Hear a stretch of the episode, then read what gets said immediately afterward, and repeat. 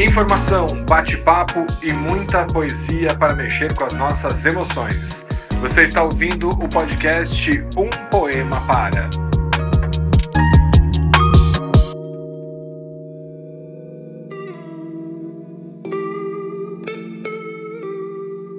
Olá, ouvintes queridos que amam ler e ouvir poesia. Bom dia, boa tarde, boa noite, seja lá que hora você ouve esse podcast. Sejam muito bem-vindos ao Um Poema Para, o podcast mais poético, informativo e interativo da podosfera, como o André costuma dizer. Eu sou Olga De Favari e tenho a honra de dividir essa missão de levar poesia aos seus ouvidos com ele, André Castro. Ei, Olga De Favari! Ei, ouvintes! Que bom estarmos juntinhos aqui em mais um episódio dessa nossa lida poética, Um Poema Para, esse podcast que faz companhia aí na nossa rotina, sempre levando esse carinho, essa emoção, essa reflexão através da poesia brasileira e internacional. E Dona Olga De Favari, qual é o tema, qual é o poeta deste episódio que nós estamos ouvindo neste momento? Seguinte, André, dia desses, depois desse tempo todo de isolamento, de pandemia, que ainda não acabou, né? É bom a gente lembrar. Eu consegui organizar um lindo sarau aqui em casa, como nos velhos tempos. E o poeta Zobertolini, que já é figura cativa aqui de casa, que sempre está presente nos saraus, ele, além de ler alguns dos seus poemas, leu também um poema do Chacal. E na hora eu me dei conta que o Chacal ainda não tinha aparecido aqui na nossa programação, então eu preparei este episódio especial com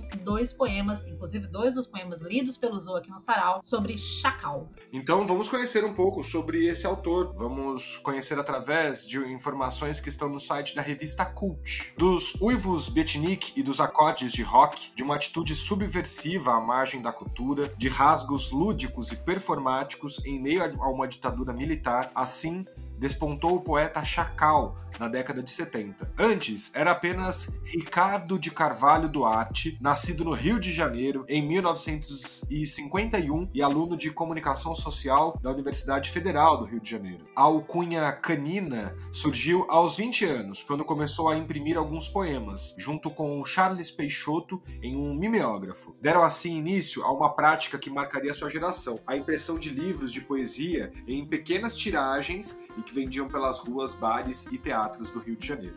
Em seguida, Muito Prazer Ricardo, de 1971, seu livro de estreia, veio Preço da Passagem de 1972 como forma de arrecadar dinheiro para viajar à Inglaterra e fugir da censura brasileira. Recebido por um tapete vermelho de folhas caídas na calçada, entre aspas, na cidade de Londres, Chacal foi logo arrebatado por shows de rock e por uma apresentação uivada pelo poeta beat Allen Ginsberg. Quando retornou ao Brasil, sob forte influência de suas experiências inglesas, Chacal atuou em diversos movimentos misturando poesia, teatro, música e recitais, como o grupo Nuvem Cigana Cigana, Asdrubal trouxe o trombone, o Circo Voador e a banda Bliss. Olha só que personagem que a gente não tinha trazido aqui na nossa programação, muito boa lembrança do Zo. Vamos saber mais um pouquinho então. Artistas como Oswald Andrade e Wally Salomão e Noel Rosa também foram inspirações para Chacal, que, típico antropófago, sabe imprimir as marcas da brasilidade carioca em versos esfumaçados pela música inglesa e pelos poetas norte-americanos. Sua irreverência, a classificação em normas acadêmicas não se restringe restringem aos seus versos, transbordando em suas performances políticas e poéticas. Bacana esse texto da revista Cult, né? Então, só para complementar, a sua obra poética está reunida no livro Tudo e Mais um Pouco, publicada pela editora 34 em 2016. E como letrista, ele tem parcerias com Jardim Macalé, Lulu Santos, e Moraes Moreira, além de outros. Então, vamos ler alguns poemas selecionados pelo nosso amigo Zobertolini e que trouxe aí a, a leitura do Chacal para o Sarau da Casa da Olga. E agora a gente ultrapassa esses limites e traz também para a programação do Um Poema Para. Nesse episódio, vamos ouvir então os poemas Meio Fio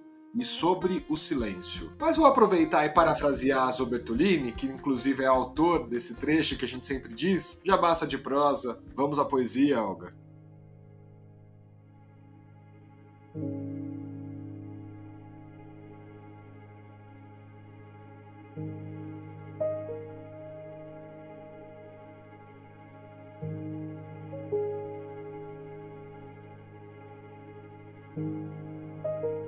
Meio fio.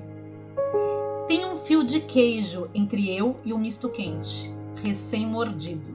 Tem um fio de goma entre o chiclete e eu, recém-mascado Tem um fio de vida entre eu e o teu corpo recém-amado. Tem um fio de carne entre teu corpo e teu filho recém-nascido. Tem um fio de saudade entre eu e você recém-passado. Tem um fio de sangue entre a razão e eu recém-partido. Tem um fio de luz entre eu e mim recém-chegada.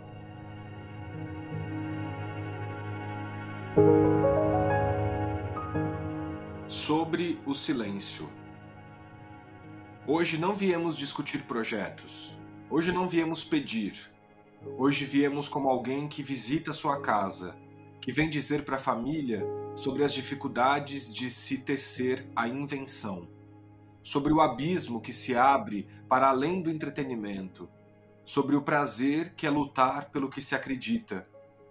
Hoje viemos dizer para a família que não vamos mais terminar os estudos e que nossa carne curtida, nosso olho vermelho, nosso sorriso encarnado e principalmente nosso silêncio dizem tudo.